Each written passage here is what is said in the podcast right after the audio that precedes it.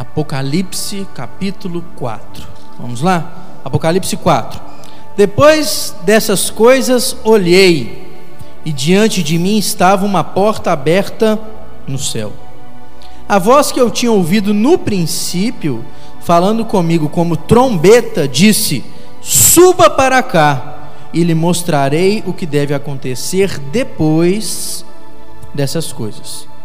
Imediatamente me vi tomado pelo Espírito, e diante de mim estava um trono no céu, e nele estava sentado alguém. Aquele que estava sentado era de aspecto semelhante a jaspe e sardônio. Um arco-íris, parecendo uma esmeralda, circundava o trono, ao redor do qual estavam outros vinte e quatro tronos, e assentado neles havia vinte e quatro anciãos. Eles estavam vestidos de branco e na cabeça tinham, tinham coroas de ouro. Do trono saíam relâmpagos, vozes e trovões. Diante dele estavam acesas sete lâmpadas de fogo, que são os sete Espíritos de Deus. E diante do trono havia algo parecido como um mar de vidro, claro como cristal. No centro, ao redor do trono, havia quatro seres viventes, cobertos de olhos, tanto na frente como atrás. O primeiro ser parecia um leão, o segundo parecia um boi, o terceiro tinha um rosto como de homem, e o quarto parecia uma águia em voo. Cada um deles tinha seis asas e era cheio de olhos, tanto ao redor como por baixo das asas. Dia e noite repetem sem cessar Santo, Santo, Santo é o Senhor Deus Todo-Poderoso, o que era, o que é e o que há de vir. Toda vez que os seres viventes dão glória, honra e graças àquele que está assentado no trono e que vive para todo sempre, os 24 anciãos se prostram diante daquele que está sentado no trono e adoram aquele que vive para todo sempre. Eles lançam as suas coroas diante do trono e dizem: Tu, Senhor e Deus nosso, és digno de receber a honra, a glória e o poder, porque criaste todas as coisas e por tua vontade elas existem e foram criadas. Amém. Vamos orar, Senhor. Continua nos instruindo na tua palavra. Carecemos da sabedoria do Senhor, do entendimento do Senhor, Pai. Nos ajuda nesse tempo aqui falando conosco. É a nossa oração no nome de Jesus. Amém. Pode assentar aí no seu lugar. Já no primeiro versículo que nós lemos, ele nos traz uma boa informação sobre o que está acontecendo aqui. Capítulo 1 de Apocalipse, João recebe um chamado do Senhor para escrever tudo aquilo que ele veria e ouvia. Logo em seguida, capítulo 2 e 3, João recebe sete mensagens para as sete igrejas que estavam sobre a sua autoridade espiritual as chamadas sete igrejas da Ásia Menor. O capítulo 4 fala que depois daquilo que tinha acontecido, depois que o Senhor tinha falado com ele, depois que o Senhor tinha dado aquelas mensagens sobre as sete cartas, Deus vai dar uma outra visão. E essa outra visão inaugura um segundo momento de visões de João. Primeiro o Senhor fala para as igrejas. Depois o Senhor fala assim: agora eu vou mostrar o que vai acontecer para frente. E a primeira visão que João recebe é uma visão do céu. É, o Senhor fala com ele: sobe para cá que eu quero te mostrar uns negócios. E ele vai ter uma visão do céu. O centro desse capítulo 4 e o capítulo 5 vai continuar nesse mesmo ambiente aqui é o trono. Por isso que eu coloquei aquela imagem ali. Tudo que acontece no capítulo 4 gira em torno de Deus e o seu trono. Tudo que vai acontecer depois só faz sentido se nós compreendermos o que é o trono. Todos os acontecimentos posteriores, tudo que acontece depois dessa visão aqui, só faz sentido por causa do capítulo 4, onde apresenta o que é o trono de Deus essa visão do trono de Deus. A ideia do trono de Deus vai aparecer diversas vezes nas Escrituras, né? A gente vai ver, por exemplo, capítulo 7 do livro de Daniel. Quando Daniel vai ter lá, vai receber uma série de visões, uma visão que Daniel recebe no capítulo 7 é do trono. Se você for olhar depois, Ezequiel, a mesma coisa, trono.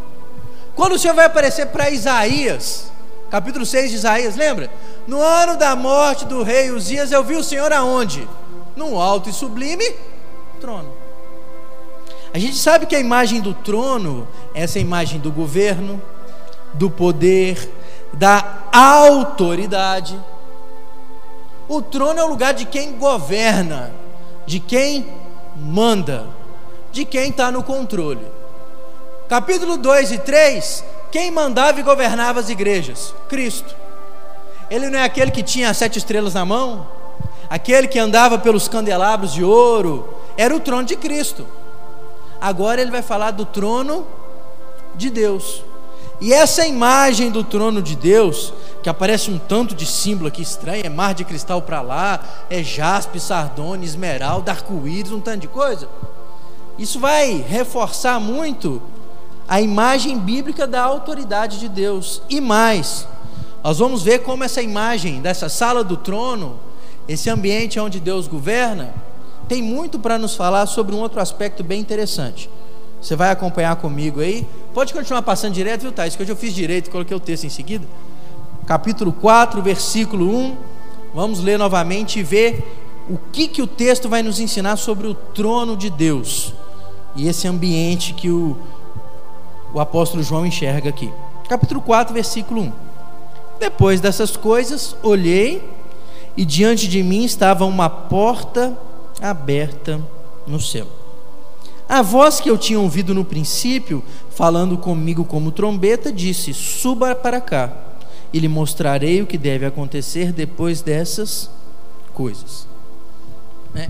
Lembra porta, né? Porta. Nós vimos aqui no estudo anterior, né? A porta é uma oportunidade de passagem, né? O Senhor deu uma oportunidade especial para João. Ele pôde ver um pouquinho do céu. E o Senhor falou: Vem para cá, que eu vou te mostrar o que vai acontecer. É uma ideia clara de que é algo do futuro. O que vai acontecer aqui agora é algo que vem para o futuro, é algo para frente. E é interessante que ele faça questão de afirmar que é o seguinte: quem está falando comigo é a mesma voz. É a mesma voz, né? E ele fala aqui que é uma voz como trombeta. Vocês lembram da trombeta? O que é a trombeta para o povo de Israel? O chofar lá, o chifre, né? Aquilo que era tocado lá. Ele era um instrumento de convocação, né? As pessoas espiritualizam demais o chofar, mas o chofar era um instrumento de convocação. Tinha aquela multidão de gente, você tinha que chamar, usava um alarme. O que era o alarme? Era a trombeta. Soprava aquele negócio lá, reunia o povo. Quando você queria reunir o povo, chamava pelo sopro do chofar. Ele convocava o povo. Então ele fala, a voz do Senhor é uma voz que convoca, né? Não tem como correr dela, né? Versículo 2: Imediatamente me vi tomado pelo Espírito, e diante de mim estava um trono no céu, e nele estava assentado alguém. É interessante que ele não viu diretamente o Senhor, né? Ele viu imagens, né? Imagens. Ele não viu diretamente o Senhor. Ele viu alguém. Versículo 3. O que, que ele vai dar de características desse alguém, né? Aquele que estava sentado era de aspecto semelhante a jaspe e sardônio. Um arco-íris parecendo uma esmeralda circundava o trono. Que negócio estranho, né? Ele viu alguém, viu uma pessoa lá. Essa pessoa parecia o que?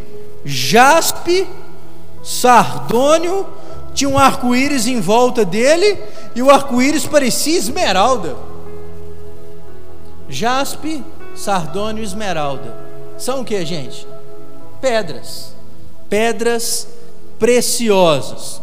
O jaspe Ela é uma pedra, ela parece um pouco com vidro, parece cristal, uma pedra muito transparente, brilhante. Já o sardônio é uma pedra vermelha. A esmeralda é que cor mesmo? Verde. Aí, diz que isso aqui era a aparência de quem estava sentado no trono. Ele tinha, as, a, a, ele tinha a aparência de jaspe, sardônio e esmeralda. Eu estava pesquisando. Essas pedras, elas não aparecem só aqui na Bíblia.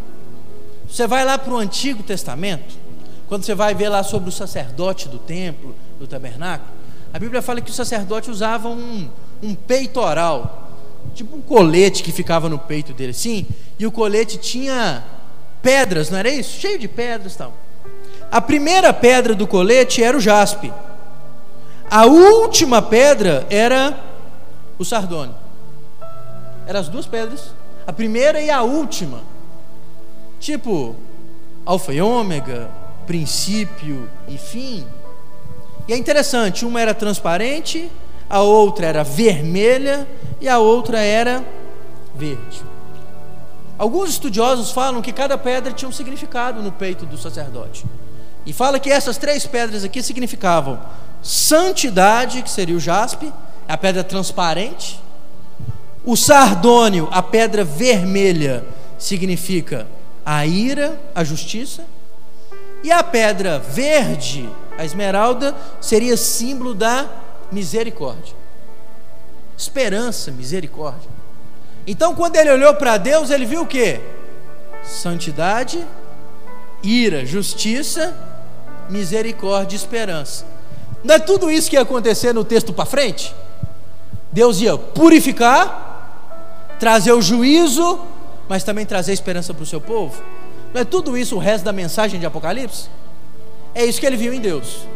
Ele viu ira, justiça, santidade, misericórdia e esperança. Mas ele não viu só isso. Ele viu que em volta de Deus estava o arco-íris. Não era nem a logomarca da Igreja de Deus e Amor, muito menos da LGBT, né, gente? A gente precisa entender o que, é, o, o que é o símbolo do arco-íris na Bíblia, gente. Quando o arco-íris aparece na Bíblia como um símbolo, como uma imagem, vocês lembram? Com aliança com Noé. Logo após o dilúvio, o Senhor permite que se manifeste um grande arco-íris, e o Senhor fala que aquele arco-íris seria símbolo de quê? Da aliança dele com Noé, que nunca mais a terra seria destruída pela água. Era um símbolo do conserto da aliança. Então esse arco-íris é um sinal de quê? Da graça de Deus, da proteção e do cuidado de Deus. Quando João vê que em volta do trono de Deus tem um grande arco-íris, aquilo é uma imagem de quê? Da graça de Deus. Deus vai fazer tudo que vai acontecer, mas Ele não está fazendo para destruir, Ele não está fazendo para arrasar, porque se você chega no final de Apocalipse, Deus está fazendo é para reconstruir, Deus está fazendo é para restaurar. Todo o juízo de Deus sobre a terra no livro de Apocalipse não é para destruição, é para restauração. Por isso que no trono de Deus tem um arco-íris, que é o símbolo da graça de Deus, que Deus nunca mais destruiria. Muita gente lê Apocalipse e acha que Deus está acabando com tudo, está destruindo tudo. Não, lê o último capítulo de Apocalipse, você vê, a gente vai estudar ele aqui. Deus está reconstruindo. O último capítulo de Apocalipse, ele é muito semelhante ao primeiro capítulo de Gênesis. O povo termina todos com comunhão com Deus e até a árvore da vida plantada no meio. O povo vai desfrutar eternamente com Deus, como Deus começou com o primeiro casal. O Apocalipse não é a destruição, Apocalipse é a restauração final. Por isso que no trono de Deus tem um arco-íris, que é a marca dessa aliança de Deus com o povo. Deus não vai destruir, Deus vai é restaurar. Essa pedra, as pedras, o arco-íris, mostram o que é a glória de Deus, esse esplendor, essa coisa especial, né? E como eu disse aqui, repete-se algumas vezes. Vai lá em Ezequiel, por exemplo, E veja no capítulo 1 como é que Ezequiel vê o Senhor, quando ele tem uma visão de Deus. Entre outras coisas, ele fala que ele viu o Senhor como um grande arco-íris. Não é só aqui também não. Quando Ezequiel tem uma visão de Deus, ele vê lá também. Deus fez uma aliança com o povo, Deus não destrói mais. Deus restaura. E é interessante quando a gente vai ver depois. Toda a ação de Deus no livro de Apocalipse é de santidade, é de juízo, é de esperança, é de restauração. Ele tem uma aliança conosco. O arco-íris é a marca dessa aliança. Continuamos. Versículo 4. Agora vem um negócio difícil. 4. Ao redor desse trono, né, que tinha esse negócio todo, estavam 24 tronos e assentado neles 24 anciãos. Eles estavam vestidos de branco e na cabeça tinham coroas de ouro. 24 ancião. Nós temos um problema quando a gente lê essa palavra ancião na Bíblia. Que a gente sempre pensa que ancião é velho. Não é isso? Idoso. Segunda-feira eu estava dando aula, aí o menino falou assim: Eu fui numa igreja e lá na igreja tem ancião. Era um velório do meu tio e tal.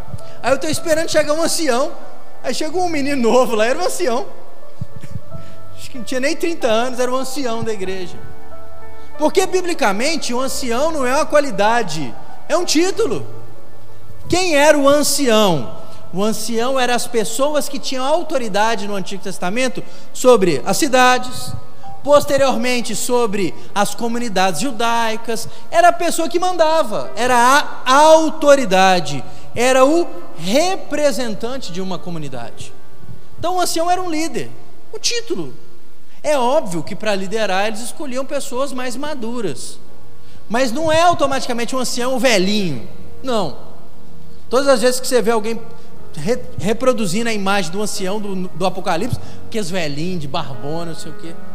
Ancião aqui é um título, e faz todo sentido se no trono de autoridade está o Senhor, em volta do trono vai estar 24 outras cadeiras.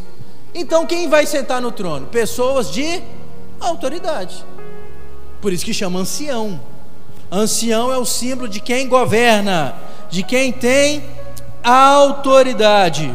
Marca desse ancião: roupa branca. Nós conhecemos isso aqui, né? Vestes brancas. Sinal de quê? Santidade, pureza. E na cabeça deles eles tinham o quê? Coroa. Coroa. Só que não é a coroinha de ramo lá que os gregos e os romanos faziam. Eram coroas de ouro. Coroa de ouro. Nós vimos aqui que a coroa é recompensa de obras. Só que aqui a coroa é de ouro. Ancião, trono coroa de ouro, era gente de autoridade, certo? Agora, quem eram? Primeiro, né? 24. O que, que significa o número 24?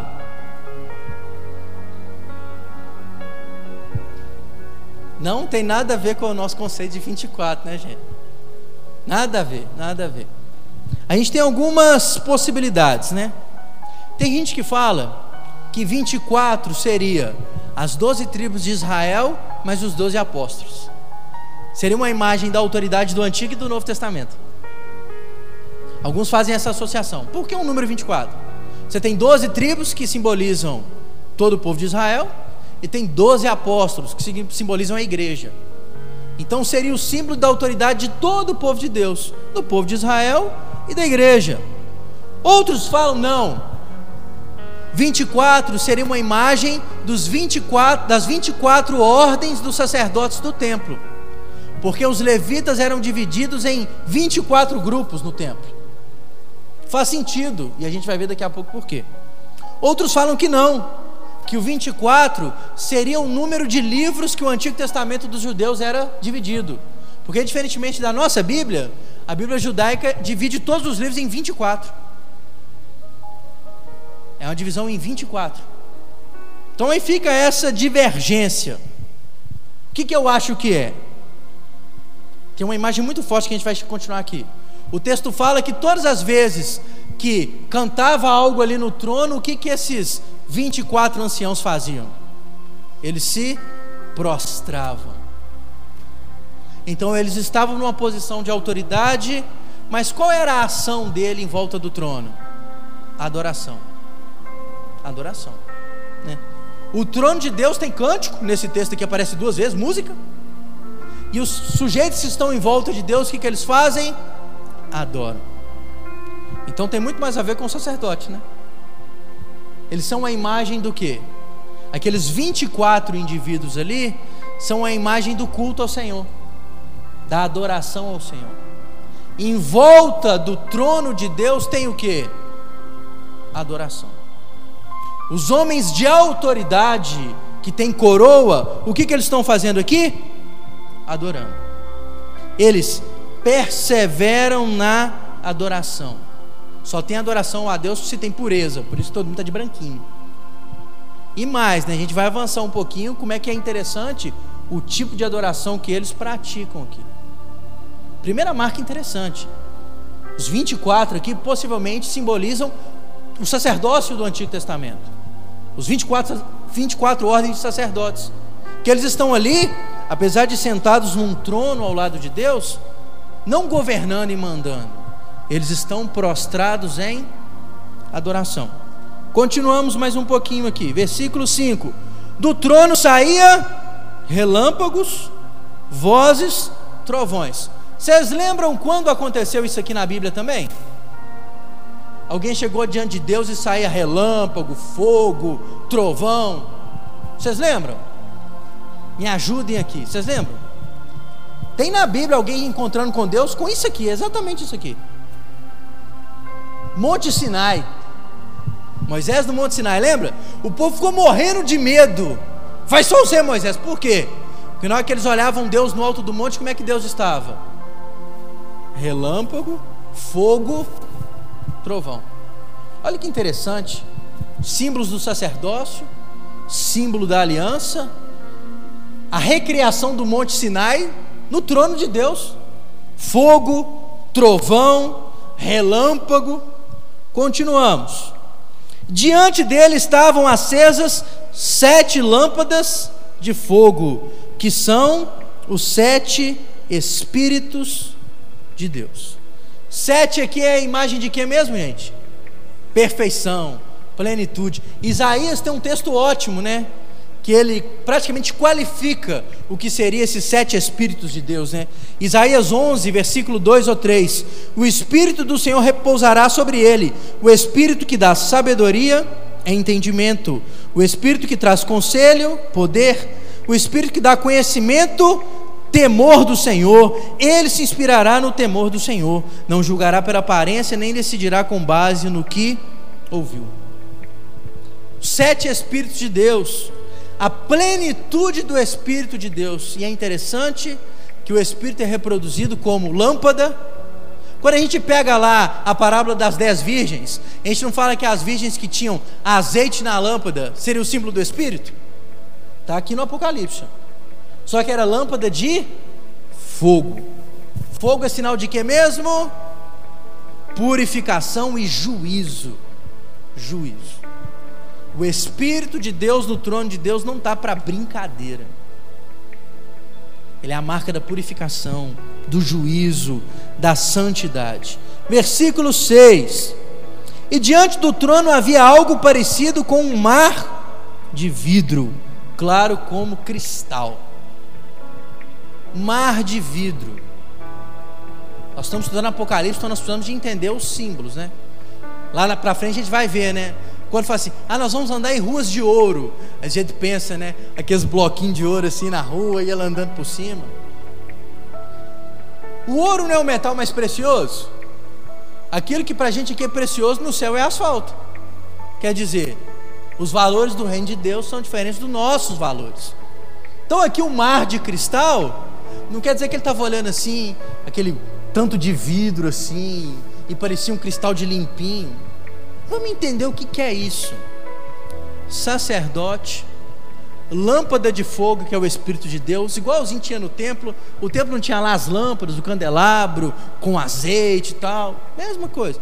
Sacerdote, igual a manifestação de Deus lá no Monte Sinai. Você tem lâmpada de fogo e você tem um mar de vidro e cristal do lado do trono. Se você for ver quando o templo do Senhor foi construído, uma das coisas que havia no templo era um grande tanque de metal.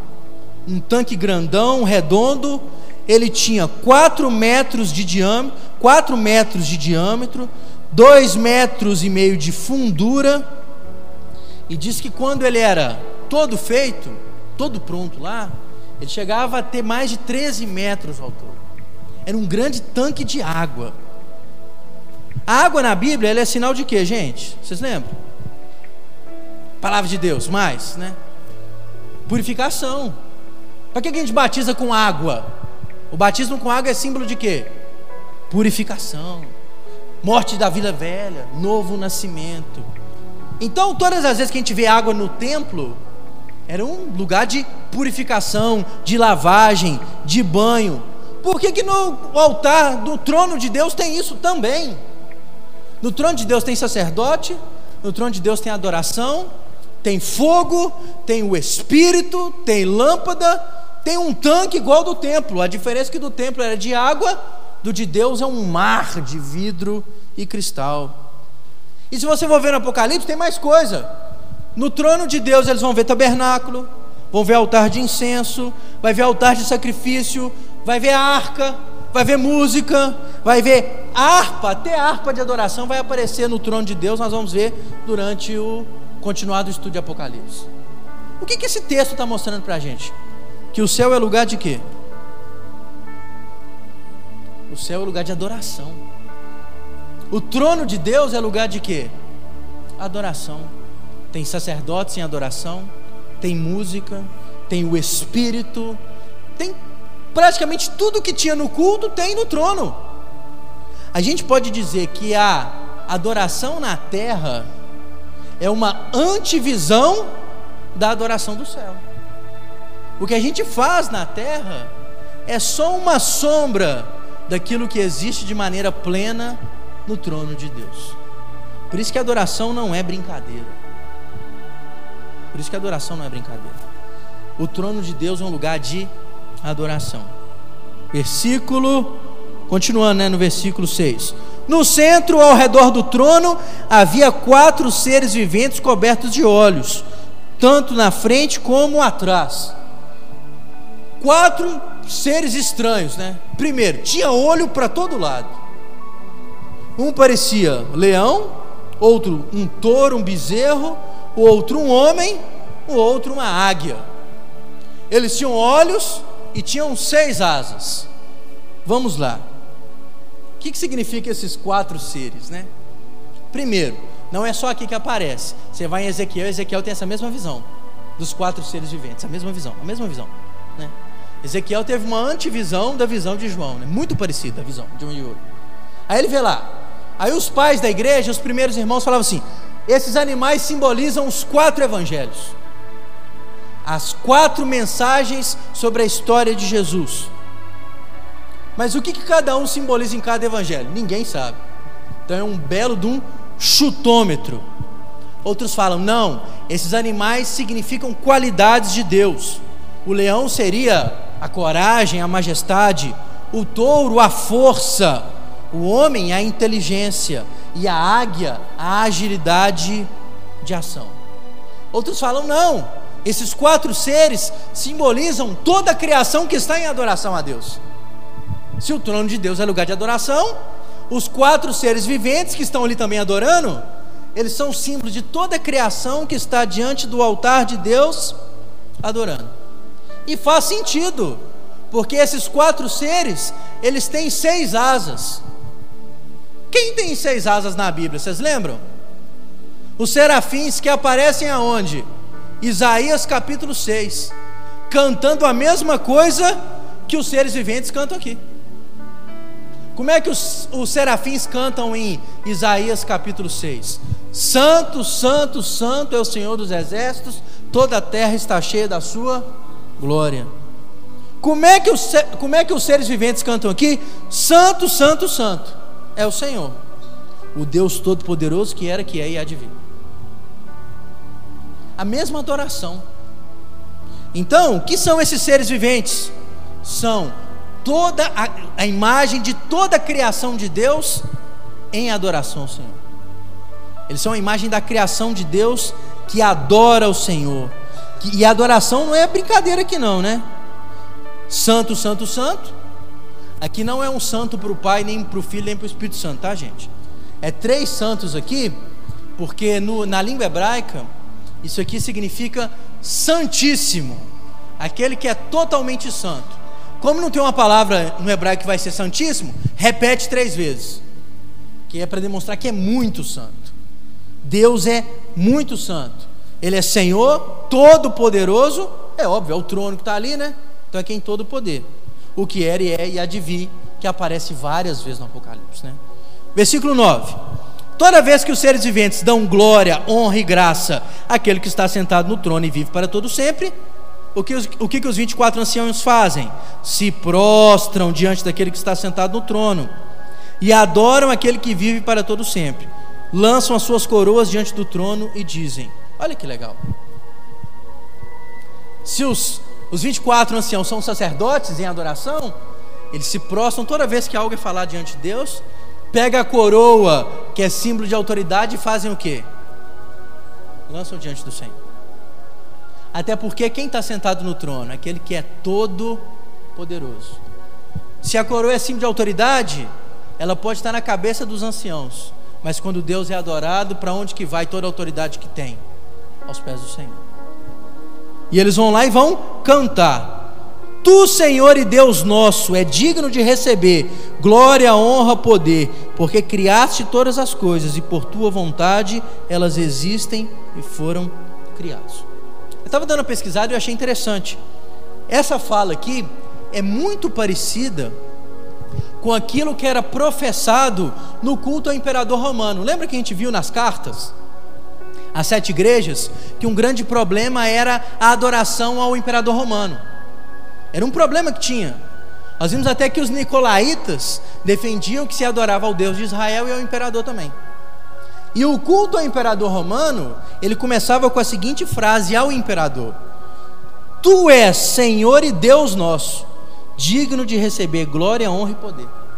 A mesma frase que foi falada para Deus aqui, se falava para o imperador de Roma, em adoração a ele. Só que parava aqui. Para o Senhor no céu fala assim também: Tu criastes todas as coisas, e por tua vontade elas existem, foram criadas. Poderiam até falar que o imperador era Deus, mas quem cria, governa e sustenta tudo é só o Senhor. Só o Senhor. Só o Senhor. Por que, que Deus é digno? Porque Ele que cria e sustenta todas as coisas. Se nós pegarmos o capítulo 4 de Apocalipse e espremermos, trono, autoridade, o tema é adoração. Adoração. Aí eu pergunto para você, para a gente fechar aqui, né? Aonde o trono de Deus está hoje? Aonde o trono de Deus está hoje? Quem é o templo do Espírito Santo hoje? Então, como é que eu digo que sou o trono de Deus e vivo uma vida de falsa adoração? Eu sou o trono de Deus, a habitação de Deus, mas não reconheço Deus como todo-poderoso. Não devolvo a Deus a minha coroa, a minha honra, os meus feitos. Não reconheço a Deus como aquele que cria, sustenta e governa todas as coisas. Não reconheço que Deus é aquele que cumpre as suas promessas. O arco-íris está no trono de Deus, ele cumpre a sua aliança. Não reconheço a santidade de Deus, a justiça de Deus, nem a misericórdia de Deus. Capítulo 4 simboliza que o nosso Deus é um Deus esplendoroso, todo-poderoso, e que diante dele nós devemos ter uma ação: adoração. Quando João viu os céus abertos, a primeira coisa que ele viu no trono de Deus foi uma plena adoração. Toda a criação adorando ao Senhor. Os 24 anciãos simbolizam a ordem dos sacerdotes do templo de Israel em adoração ao Senhor.